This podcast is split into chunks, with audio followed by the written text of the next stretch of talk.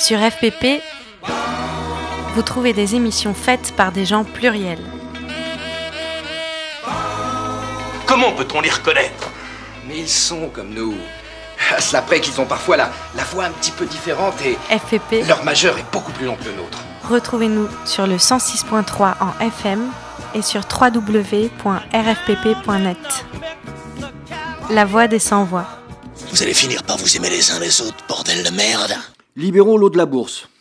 Le 7 décembre 2020, l'eau, source de toute vie, est devenue officiellement une valeur cotée en bourse aux États-Unis, dans l'indifférence de tous les gouvernements. Un an après, et un mois après l'ouverture de la COP26, un rassemblement était prévu le 7 décembre entre 18h30 et 20h, place de la Bourse à Paris. Vous allez écouter le son de cette manifestation, enregistrée le soir même. ont commencé quelques jours avant nous et ils en sont à plus de 40 000 signataires. Donc voilà, on espère que ça aussi, ça va, euh, ça va faire boule de neige. Et euh, peut-être que- quelques mots euh, pour dire que ici en France, même si nous, on est pour le moment pas touché directement par cette mise en bourse, parce qu'en fait, en réalité, cette mise en bourse, elle concerne essentiellement euh, euh, de la Californie, une, partie de la Californie, et donc c'est pour des transactions qui concernent l'agriculture, une région où en fait il y a la, moitié de la production euh, agricole des légumes et des fruits des États-Unis. Donc c'est, et pour le moment cette mise en bourse concerne ces échanges.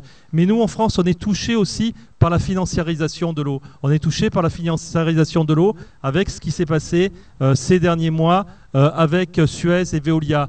Parce que finalement, on avait des grandes multinationales, qui sont des, entreprises industrielles, qu'on combattait, bien sûr, parce qu'on est pour la gestion publique de l'eau. Euh, mais là, euh, c'est un degré supplémentaire. En fait, c'est des fonds financiers qui sont en train de mettre la main sur, sur l'eau avec l'opération qui s'est passée avec le, rachat de, Suez par Veolia.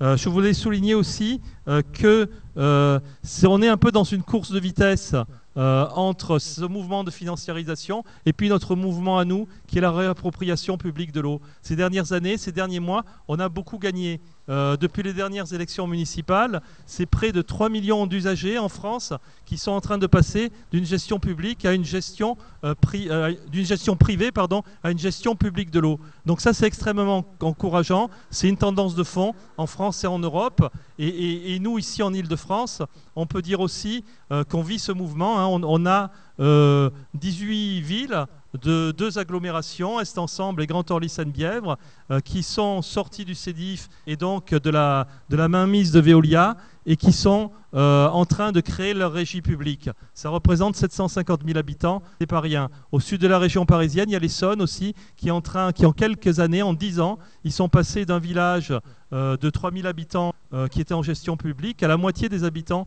du département qui sont en gestion publique. Et là, ils sont en train de se réapproprier aussi la production d'eau potable. Voilà, donc pour, pour, resituer un peu ça, donc il y a- une course de vitesse et, nous, les, citoyens, ce, mouvement de financiarisation, il va à rebours de ce qu'on essaye euh, de faire avancer en termes de, réappropriation publique, de réappropriation citoyenne de l'eau. Alors je, voudrais remercier toutes les organisations et puis toutes les personnalités euh, qui sont là ce soir et puis les, vous inviter à, à, vous rapprocher de moi et je vais vous donner la, parole. Je ne sais pas comment Mathilde Panot, vous, tu, tu- donc Mathilde Panot, qui est euh, députée euh, du Val-de-Marne et qui est la, présidente de la commission euh, parlementaire euh, qui s'est penchée, d'enquête parlementaire, qui s'est penchée justement sur l'accaparement, euh, la mainmise du privé sur l'eau. Merci beaucoup à toi, merci euh, à toutes celles et ceux qui ont contribué à ce que euh, ce rassemblement puisse se tenir pour réaffirmer haut et fort que nous ne voulons pas de la financiarisation euh, de l'eau qui est la ressource la plus vitale que nous ayons sur Terre, puisque qui que nous soyons dans la société, trois jours sans eau et nous sommes morts. Alors ça a été rappelé à l'instant, mais je voudrais quand même rappeler à quel point l'heure est grave sur cette question de la financiarisation dans le monde, notamment, et c'est pour ça que nous sommes ici aujourd'hui, parce que un seuil a été franchi avec euh, l'entrée en bourse de l'eau euh, en Californie, mais finalement qui est qui réalise le rêve de Goldman Sachs et d'autres qui disaient l'eau va être l'or bleu du 21e siècle, comme ils l'ont fait avec euh, l'or noir, c'est-à-dire le pétrole, et qui est un mouvement euh, de fond. Alors, euh, on avait déjà l'eau qui était embouteillée, je vais en reparler juste après, qui est une sorte de marchandisation de l'eau. On a eu euh, avec Thatcher donc euh, les réseaux d'eau qui ont été euh, privatisés, créant des conséquences absolument terrifiantes. Non seulement une explosion des factures, mais des milliers de gens qui étaient obligés de faire la queue devant finalement des fontaines d'eau parce qu'ils n'avaient plus d'accès à l'eau potable chez eux. Et l'Australie, qui est le premier État au monde à avoir installé un marché sur la question de l'eau, avec des conséquences extrêmement fortes. Moi, je le dis et je le répéterai tant qu'il le faudra. Celles et ceux qui croient que le marché va pouvoir allouer correctement une ressource aussi vitale que l'eau se mettent complètement le doigt dans l'œil. Regardez ce qui s'est passé en Australie.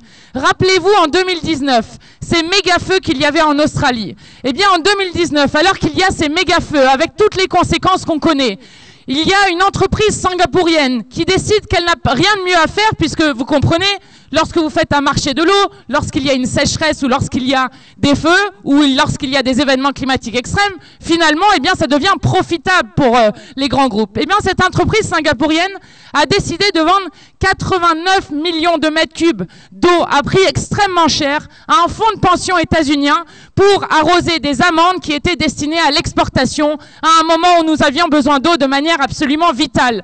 C'est cela qui se passe lorsqu'on décide de laisser le marché décider sur cette ressource en eau. Donc ce rassemblement, il est extrêmement important et c'est notamment sur ces alertes-là que nous avons lancé et initié la, la commission d'enquête sur la mainmise de la ressource en eau. Alors évidemment, heureusement, en France, nous n'en sommes pas à ce niveau de financiarisation. Mais oui, en France, nous avons un accaparement par les intérêts privés de cette ressource en eau. Nous avons un accaparement de, des intérêts privés pour la ressource en eau qui met gravement en danger le droit à l'eau, qui pourtant a été reconnu dès 2010 à l'initiative de la Bolivie, à l'ONU, comme un droit fondamental humain, le droit à l'eau et à l'assainissement.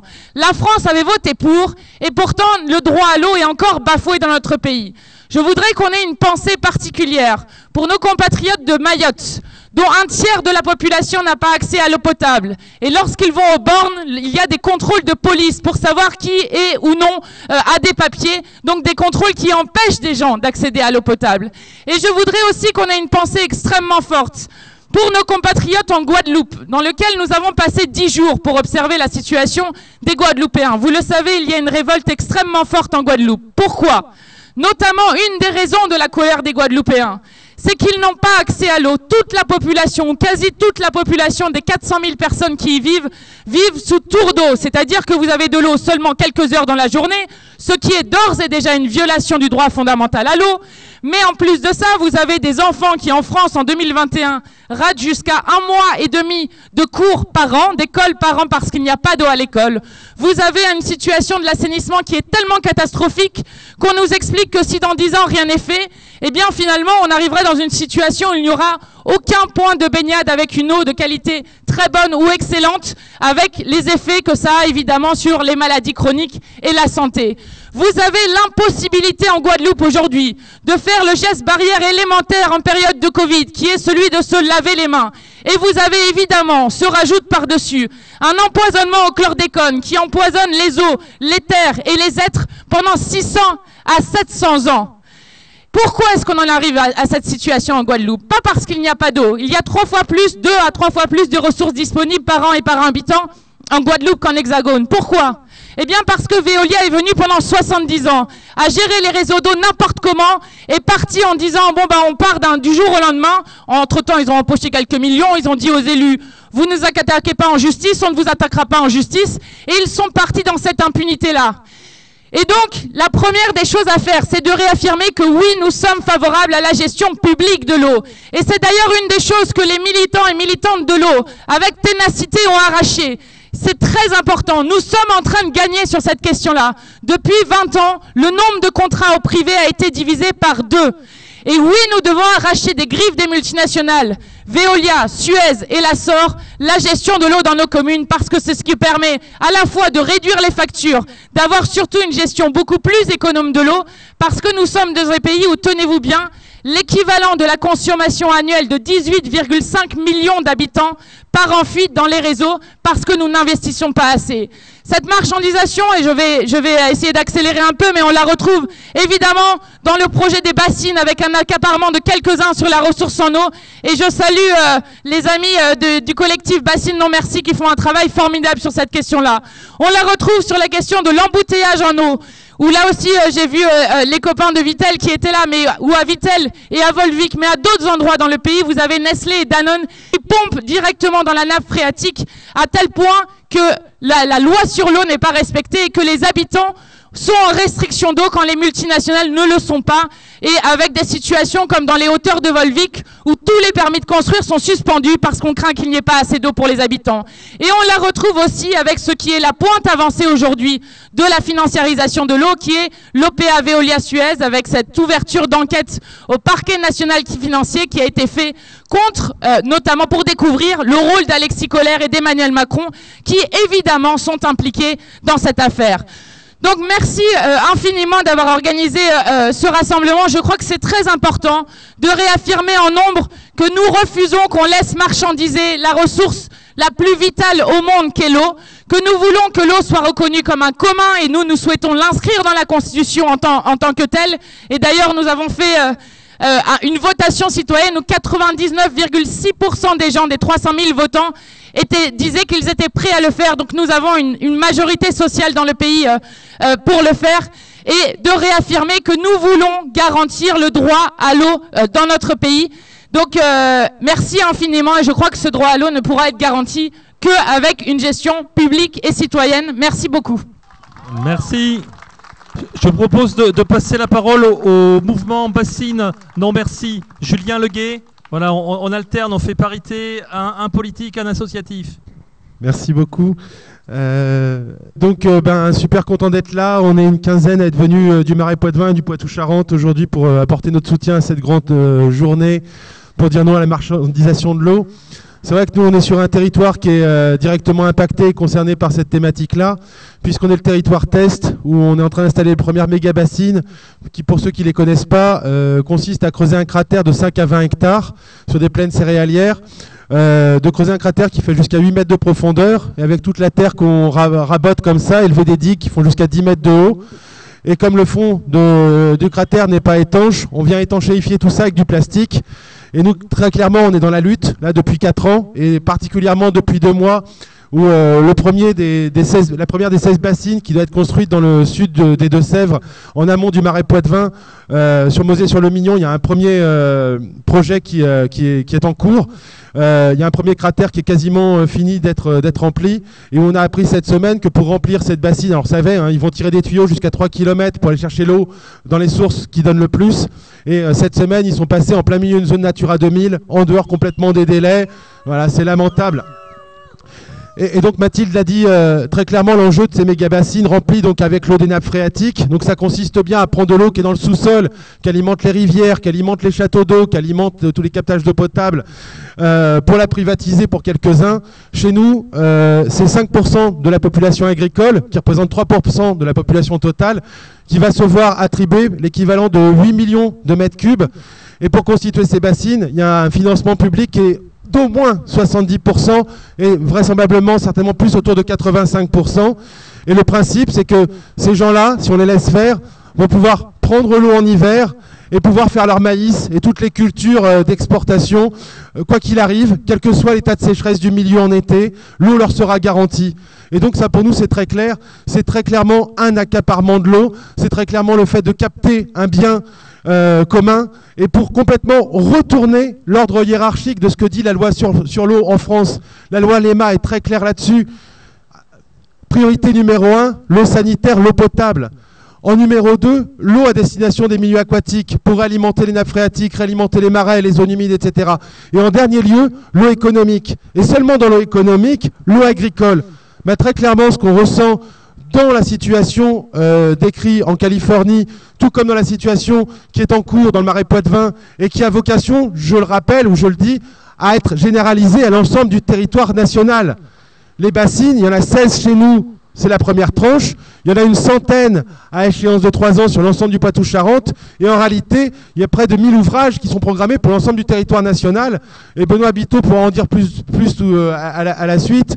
Il y a actuellement le gouvernement Macron et euh, sous l'égide du ministère de l'Agriculture et de Normandie, qui sont réellement depuis trois mois dans une opération de véritable rapte de l'eau à travers un dispositif qui s'appelle le Varenne agricole de l'eau et de l'adaptation au réchauffement climatique, et dont une des vocations est de dire que la solution face au réchauffement climatique, c'est bien de stocker de l'eau en hiver pour pouvoir garantir euh, l'agro-industrie et l'exportation internationale. Chez nous, on est à, 50, à 30 km du port de la Palisse, qui est un des principaux ports de céréaliers.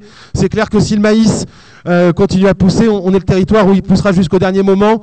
Euh, et quand on voit les conséquences que cette plante a sur le milieu naturel, l'effet catastrophique on est sur un marais Poitevin qui est la deuxième zone humide de France. C'est un haut lieu de la biodiversité et qui est dans un état déplorable. Ça fait 30 ans que l'agro-industrie, à travers les pesticides qui ruissellent des bassins versants, est complètement en train de broyer la biodiversité de ce territoire. Et aujourd'hui, l'État Macron propose de renforcer encore le système en inscrivant et en privatisant l'eau pour ceux qui ont foutu le territoire en l'air. C'est intolérable, mais c'est pour ça qu'on vous attend les 25, 26 et 27 mars dans le marais Poitevin pour le troisième volet des rassemblements avec les soulèvements de la terre euh, pour euh, monter ce qu'on appelle un printemps maraîchin.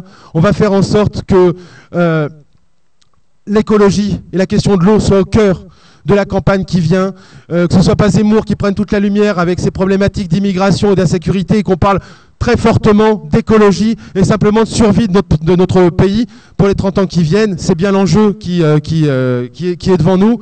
Et donc ces actions du 25-27 mars, elles seront jointes également à des actions menées à Lyon le 5 mars avec euh, un siège, un, euh, assiégé le siège social de Bayard Monsanto, dont on sait aussi les responsabilités qu'il a quant à la qualité de l'eau.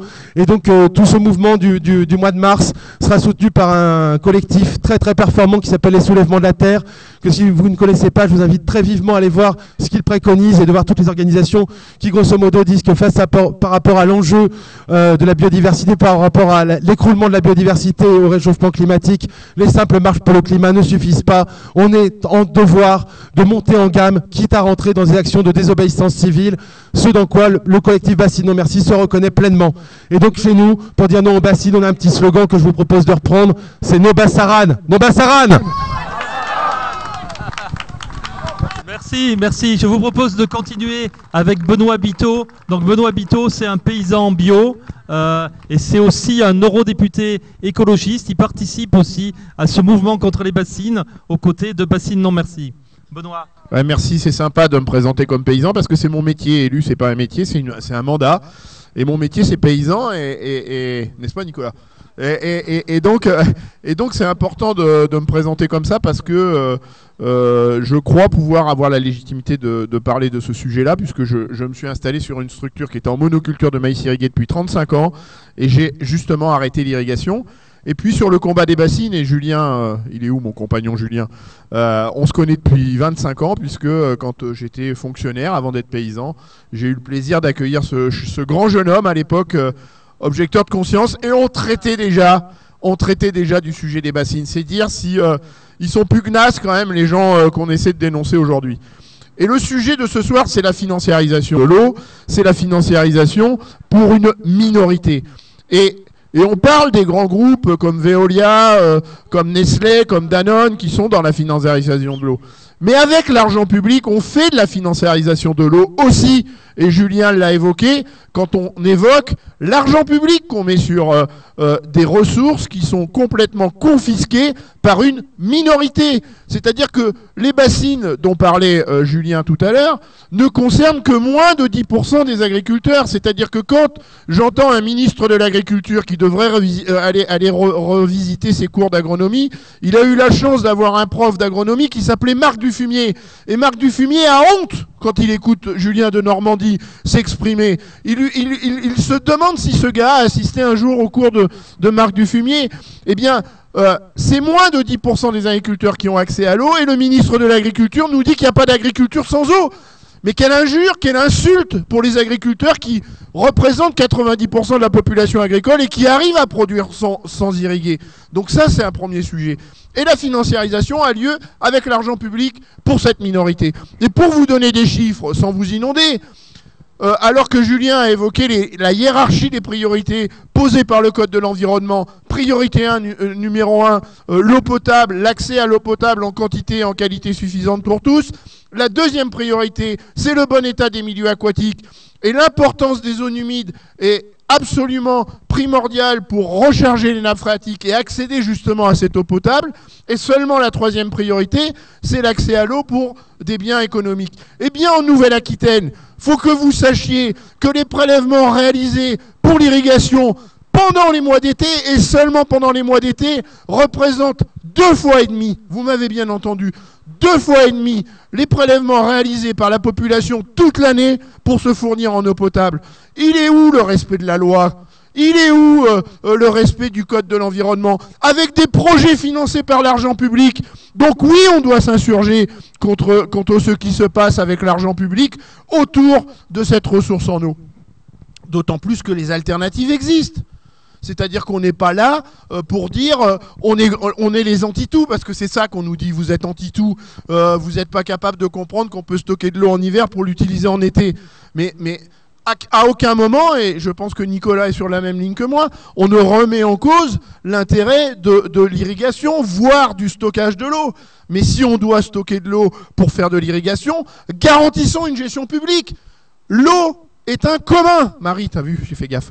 L'eau est un commun. Et donc nous devons, nous devons faire en sorte que la gestion soit de la gestion publique. On ne peut pas mettre 70 à 80% d'argent public sur des équipements qui vont être gérés par, une poignée d'agriculteurs membres de la FNSEA ou de la coordination rurale, parce que faut, les identifier, il faut, parler de, des gens euh, euh, à qui nous avons affaire, qui sont les agriculteurs les plus gros usagers de pesticides et d'engrais de synthèse, qui nécessitent et c'est l'autre supercherie avec l'argent public qui nécessite qu'on mobilise des enveloppes publiques absolument pharaoniques pour réparer les dégâts de cette agriculture qui est soutenue par ailleurs, y compris dans l'investissement dans ces bassines.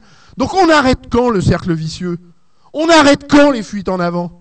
Et donc c'est la raison pour laquelle on est, on est, on est sur ce terrain-là. C'est la raison pour laquelle on est là ce soir. C'est la raison pour laquelle, on, avec Bassine Non Merci, et, je salue mon ami Julien euh, et, tous les collectifs qui sont autour de Bassine Non Merci, on, est sur le terrain pour dénoncer euh, euh, cette supercherie-là, parce que dans un contexte de, changement climatique, et la thématique de l'eau est une thématique fille du changement climatique, on ne peut pas s'autoriser sur un, un, un fluide aussi précieux que l'eau de, le, laisser gérer et confisquer par une minorité de surcroît avec de l'argent public, à la fois dans l'investissement, mais aussi dans la réparation des dégâts dits pratiques qui vont derrière. Donc continuons le combat, on a besoin de vous tous, il faut qu'il que, y ait une prise de conscience sur ce sujet-là, et euh, comme dit Julien, nos bassaran, et au bout, c'est nous qu'on gagne. Bravo. Eh ben, on, continue avec Nicolas, Nicolas Chiraud de la Confédération Paysanne et son morceau de tuyau. Ah, explique-nous ce que c'est. Ouais, ouais, ouais. Je, me, je, me, balade toujours avec mon bout de tuyau maintenant. Euh, ouais, c'est un des bouts de tuyau qu'on a démonté euh, avec, euh, avec Julien, avec d'autres, à, à, la dernière action qu'on a fait au méga bassine. Donc moi, je suis paysan dans le Jura, je suis porte-parole de la Confédération paysanne. Euh, et, le sujet de l'eau et de l'accaparement de l'eau, c'est pas un sujet seulement entre citoyens, entre écologistes et monde agricole, c'est bien un sujet de choix de modèle agricole. Nous, paysans de la Confédération paysanne, on s'oppose aujourd'hui à la construction des méga-bassines. Pas parce qu'on s'oppose bêtement à l'irrigation ou au stockage de l'eau, mais parce que aujourd'hui, ce stockage comme il est réalisé et cette irrigation comme elle est pensée, c'est un non-sens. C'est-à-dire qu'on encourage un modèle agricole qui marchande le vivant, qui accapare les ressources, qui accapare les subventions et qui en plus ne répond pas aux défis écologiques, alimentaires et sociétals de notre, de notre société. Donc à un moment donné, nous, on est là, paysannes et paysans, pour signifier que c'est un non-sens de pomper dans les nappes phréatiques, parce que le symbole de cette pompe-là, c'est bien pour expliquer au ministre et à Christian Lambert qui nous expliquait qu'on remplit les bassines avec de l'eau de pluie. Non, On remplit pas les bassines avec de l'eau de pluie. Ce n'est pas des réserves collinaires qui s'alimentent naturellement par gravitation. C'est des bassines faites artificiellement, comme l'a super bien expliqué Julien, et qui sont remplies dans les nappes phréatiques avec ce genre de tuyaux, avec des pompes au bout. Donc à un moment donné, il faut arrêter de vouloir expliquer n'importe comment aux, uns et aux autres comment ça marche. La réalité, c'est celle-là. Et ensuite, la réalité, c'est que ça profite à une minorité d'agriculteurs. Ça ne profite qu'à un seul et unique modèle. Et on, en profite pour ne pas surtout repenser le modèle. C'est-à-dire que les méga-bassines, elles sont là pour poser un pansement sur une jambe de bois. La jambe de bois, c'est le modèle agricole qui détruit nos paysages, qui appauvrit les paysans et qui ne répond pas aux défis alimentaires. L'enjeu pour nous, autour de l'eau, c'est de réinterroger le modèle agricole. C'est de se dire que euh, l'agriculture doit être en capacité de s'adapter à la ressource et pas l'inverse. Aujourd'hui, on fait l'inverse. On, adapte notre environnement, donc là en l'occurrence on creuse des bassines, à notre modèle agricole. Mais notre modèle agricole, il est défaillant. Donc à ce moment-là, il faut arrêter et il faut revoir les fondamentaux. C'est ce qu'on aurait dû faire dans la PAC, c'est ce qui a été porté par euh, des élus qui sont, qui sont là avec nous aujourd'hui. C'est ce qui a été fait à, différents moments, mais que ce que ce gouvernement n'entend absolument pas. On avait euh, l'ambition d'avoir un, rendez-vous avec le ministre. On est allé euh, avec cette, euh, bout de pompe euh, il y a quelques jours, quelques semaines devant le ministère. On a été reçu mani militari par, par, des, par des bagnoles de CRS. On s'est fait évacuer.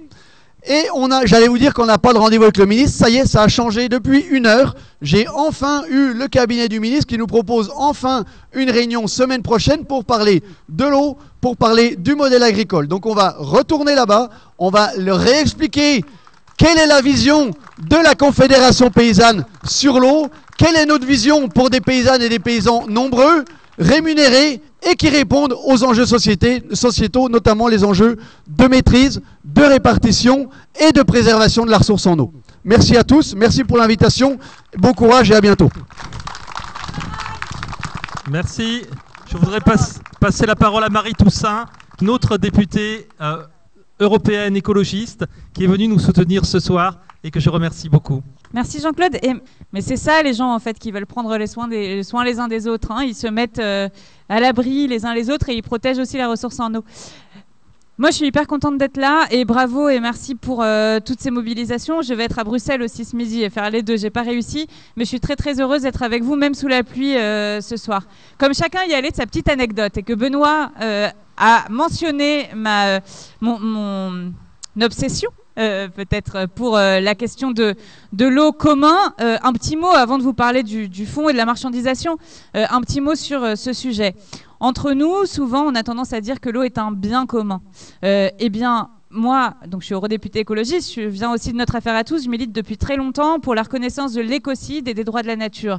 Et c'est vrai que quand on réfléchit, merci, et quand on réfléchit euh, et qu'on discute euh, au niveau français, mais aussi au niveau international, il y a un double problème qui se pose au fait de dire que l'eau est un bien commun. Et bien d'abord parce que philosophiquement en français, dans la langue française, L'eau n'est pas un bien, et d'ailleurs c'est ce qu'on se dit, un bien c'est marchandisable, un bien on peut le maltraiter, on peut le secouer, on peut le casser. L'eau n'est pas un bien, ça c'est la première chose. La deuxième chose, c'est que quand on passe sur la scène internationale, se passe exactement ce qui vient de se passer à la bourse de Chicago.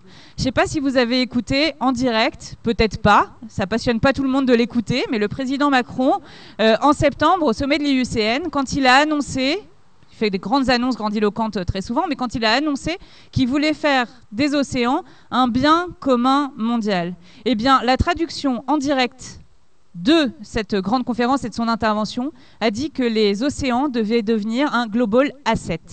Un asset, c'est ce qu'on dit quand on parle des titres financiers.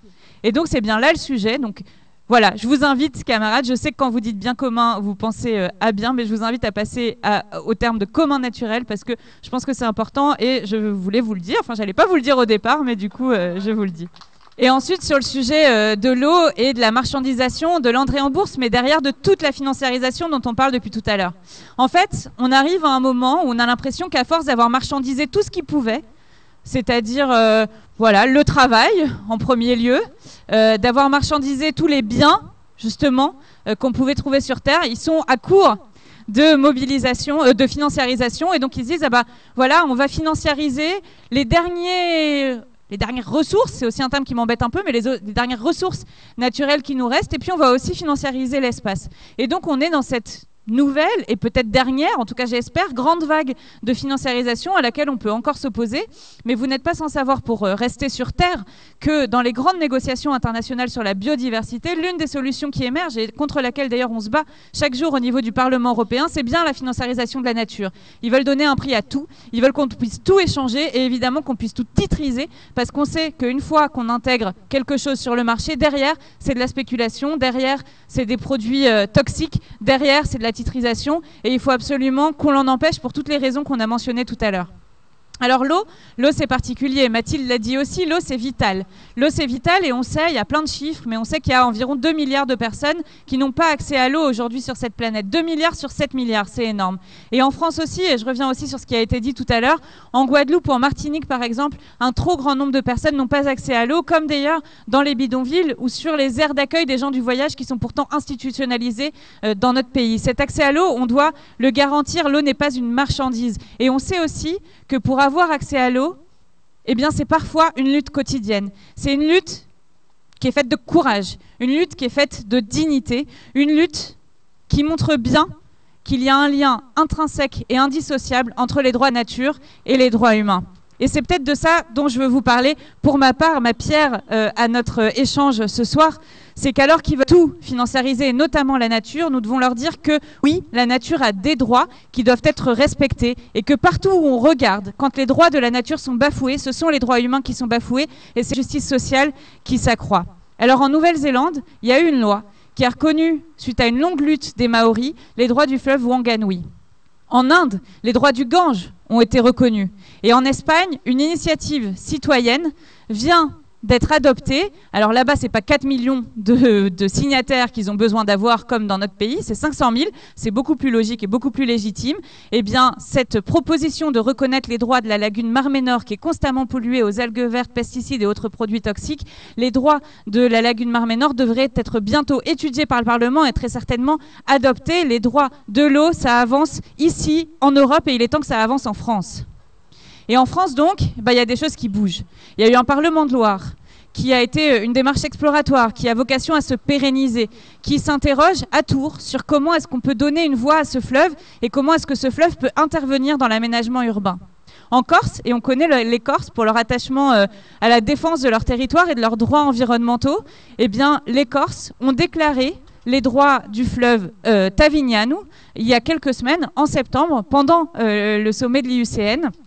Et il demande à ce que ce fleuve ne soit pas pollué, notamment par une décharge de déchets et de déchets amiantés qu'une entreprise privée, là encore toujours les profits euh, qui dictent euh, et qui imposent la destruction de la nature et notamment de l'eau, et bien que ces droits puissent permettre d'empêcher euh, cette installation d'être installée. Et puis Juste la semaine dernière, euh, on a déclaré les droits de la tête. Et les droits de la tête, c'est à peu près le même sujet que les bassines. C'est-à-dire que face à la raréfaction de l'eau, il faut arrêter de privatiser, de ponctionner toujours plus pour des agriculteurs et des agricultrices, surtout des agriculteurs qui refusent euh, de changer de modèle et d'avoir un modèle agricole et agroalimentaire qui respecte les droits du vivant, qui respecte notre santé. Eh bien, la déclaration des droits de la tête, ça devrait permettre de nous aider de protéger euh, cette ce fleuve, cet écosystème qui a dont on a absolument besoin de reconnaître les droits. Alors moi, je vais vous poser une question, une question. Mais comment est-ce qu'on peut, est-ce qu'on peut, est-ce qu'on peut poser un prix à ce qui n'en a pas, c'est-à-dire la vie? Merci. Non, on ne le peut pas. On ne peut pas poser un prix à quelque chose d'aussi essentiel et d'aussi vital que l'eau. Non, l'eau n'est pas une marchandise. Oui, nous devons faire valoir le droit à l'eau. Nous devons reconnaître les droits de l'eau. Et enfin, last but not least, bassine, non merci, no passaran. Merci. Merci. Je propose de passer la parole à Jean-Philippe Derumier de l'Université du Bien commun, qui est une des organisatrices de ce rassemblement. Jean-Philippe, il est là.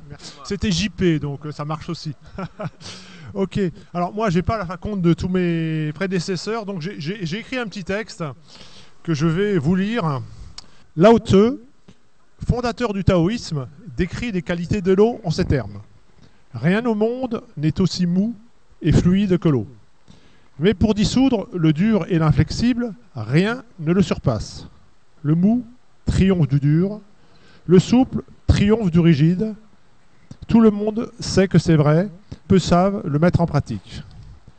Ainsi, dans ce verset, l'eau est comme le Tao, passive, elle est cependant abondante et généreuse, substance de la manifestation, elle coule en toutes choses, patiente, elle vient à bout de toutes les résistances.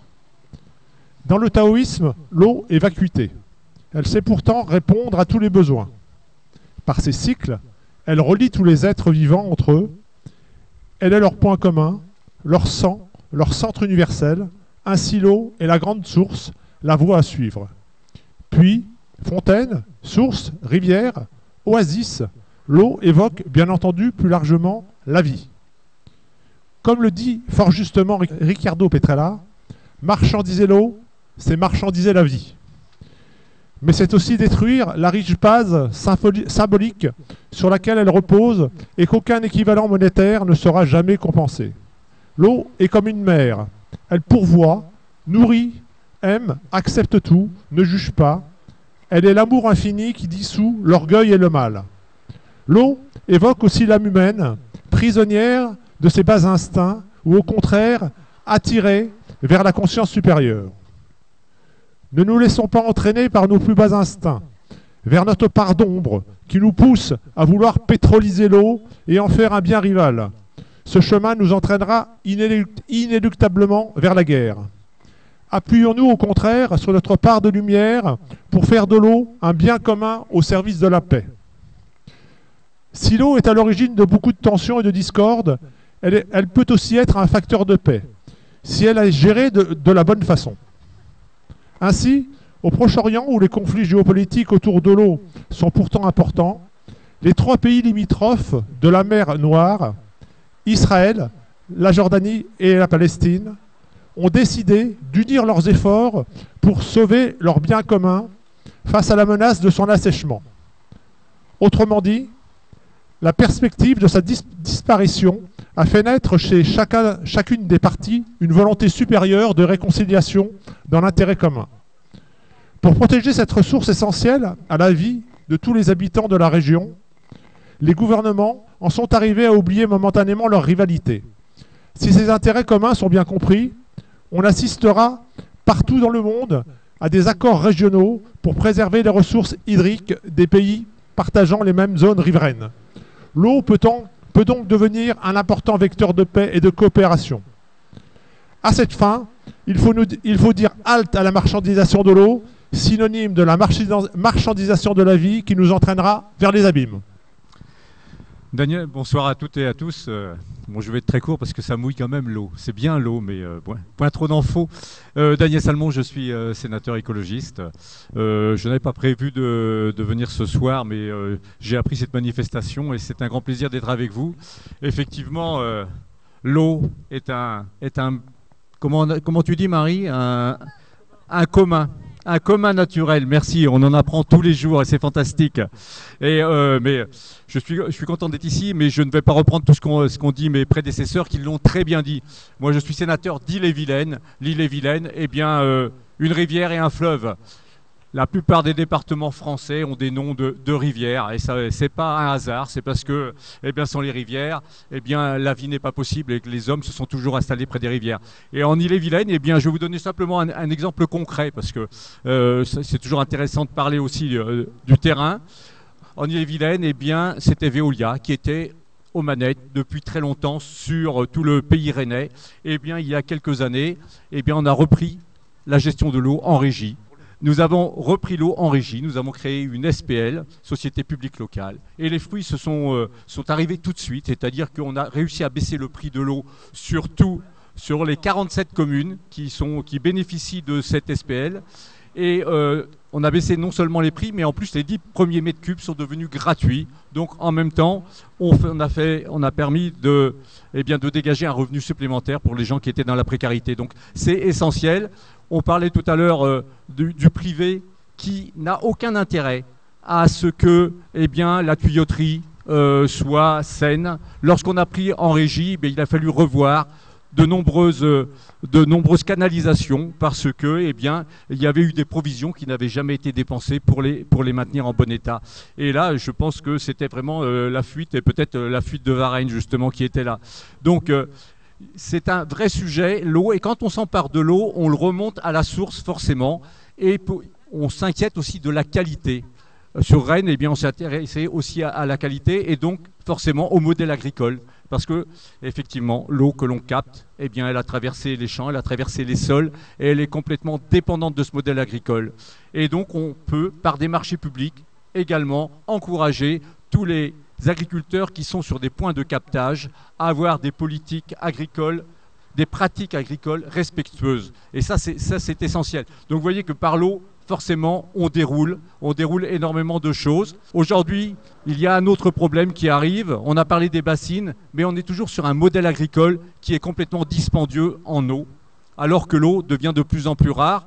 J'ai été rapporteur d'une mission d'information sur la méthanisation. La méthanisation se développe aujourd'hui sur un modèle agricole qui ne va pas du tout. Et là encore, on est dans la fuite en avant, avec sans doute demain euh, des pas demain, ça arrive déjà aujourd'hui, mais ça va s'amplifier, de la culture de maïs plus, plus et en, plein été, qui nous amène à avoir des irrigations encore plus importantes. Donc voilà, je vais, je m'arrêter là, mais simplement pour se dire que, eh bien, lorsque l'on interroge l'eau, on interroge, on interroge un modèle agricole, mais un modèle de société également. Merci. Merci.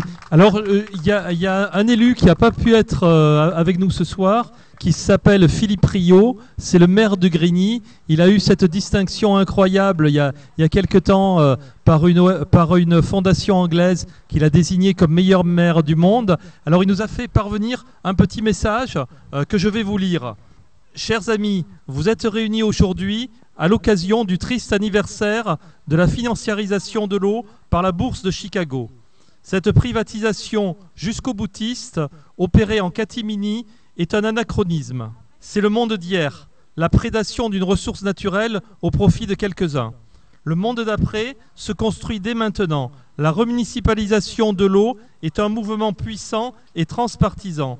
Les peuples aspirant au juste prix aspirent au juste prix, à la juste qualité du service et à la transparence de gestion. L'eau est au cœur des transitions écologiques, sociales et démocratiques de notre nation et de nos territoires. À Grand Paris Sud, le mouvement d'adhésion de la Régie publique de l'eau s'accroît, si bien qu'au 1er janvier 2022, celle-ci doublera sa taille avec l'adhésion de sept nouvelles villes représentant plus de 100 000 habitants.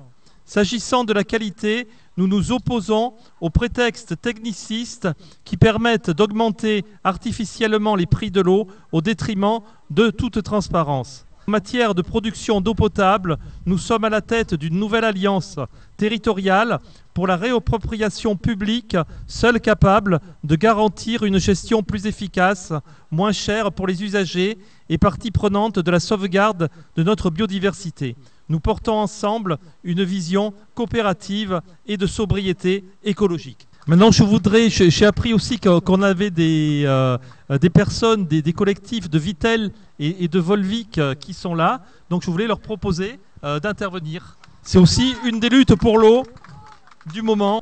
Merci, très très vite. L'eau, c'est vital, mais malheureusement, c'est Vitel aussi. Deux chiffres et un système il y a deux ans une panne informatique de la logistique et c'est 400 camions qui sont stationnés devant les quais d'embarquement un matin. D'accord? Deuxième chiffre, 80% du foncier agricole appartient à Nestlé sur le territoire. Le système, c'est un système colonial. Et quand vous voyez ce qu'ils font à Vitel, imaginez ce qu'ils font en Afrique ou en Amérique du Sud. D'accord? Eh bien, ce système colonial, il s'est construit avec la complicité des élus, de l'administration, je dis le préfet, mais au plus haut sommet de l'État, vous savez que M. Macron est issu du système Nestlé. Ses liens de proximité avec l'ancien PDG de Nestlé, Peter Brabeck. Voilà, donc je voulais simplement vous dire ça. Il y a la vision qu'on peut avoir de l'eau en bouteille, mais il y a le système qui est derrière. Bonjour, euh, je représente le collectif Au Bien Commun 63 Et, et une de nos grosses problématiques, c'est Volvic. La belle histoire des eaux de Volvic commence euh, en 1960 pour se terminer en 1993. Euh, en 93 étaient produits 200 millions de bouteilles tout en verre de 1 litre. En 93, Danone prend le contrôle des eaux de Volvic et c'est 1 milliard 750 millions de bouteilles de 1,5 litres tout en plastique qui sont produits chaque année. Ça représente 3,8 millions de mètres cubes. C'est équivalent à l'eau qui manque en période de sécheresse dans tout le Puy-de-Dôme. Le système de l'impluvium est particulier. Ça découle sur des sources qui irriguent une pisciculture, la plus vieille d'Europe, qui est en train de se détruire par manque d'eau, et va alimenter 3600 hectares de terre avant de se jeter naturellement dans l'Allier. Danone, curieusement, augmente tous ses prélèvements l'été de 20%. Ce qui fait que, pour éviter d'avoir à stocker de l'eau, et puis voilà. Alors, qu'est-ce qui s'est passé? Pourquoi une telle augmentation de, prélèvements? C'est très curieux. Euh, cinq des six puits de Danone sont totalement illégaux. Nous sommes en procédure depuis plus, de- 4 ans maintenant. Euh, et euh, toutes les expertises montrent la relation de cause à effet totalement évidente entre les prélèvements de Danone et le fait que tout l'aval de l'Allier soit complètement à sec l'été.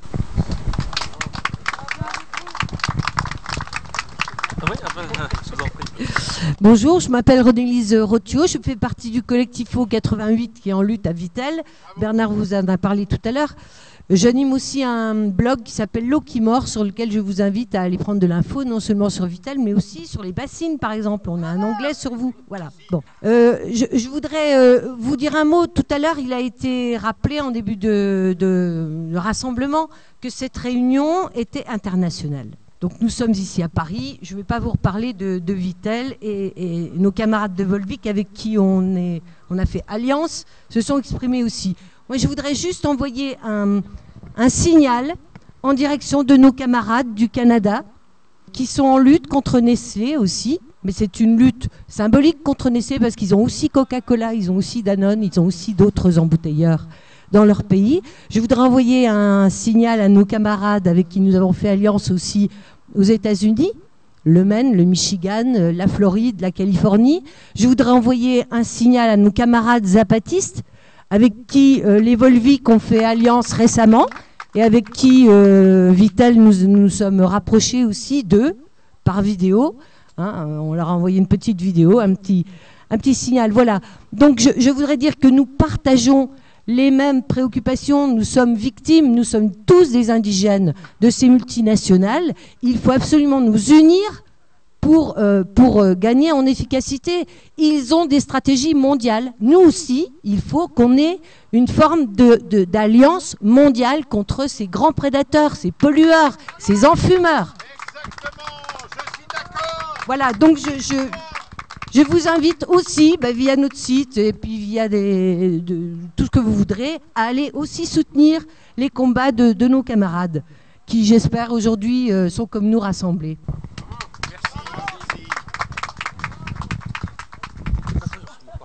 Merci à tous. Alors, moi, je suis au bout de ma liste d'intervenants. Est-ce qu'il y a quelqu'un qui a été oublié ou quelqu'une? Donc, si euh, qui qu'il ou qu'elle se manifeste, non? Bon, écoutez, voilà. me- Merci encore à, tous pour euh, pour être là. Merci à tous pour vos interventions. Euh, C'était vraiment un moment, je pense, un jalon important dans notre lutte contre la financiarisation de l'eau et contre la financiarisation du monde. Je trouve que c'était un, beau rassemblement. On est fort de notre euh, diversité. On va continuer tous ensemble. Il y a des différents combats qui sont menés. Euh, il y a les bassines, il y a, Volvic. Je pense que on, a là, on a passé un cap, on a resserré nos liens. Et ben oui, on, va venir euh, nous le, le 25, 26, 27 mars dans l'Ouest.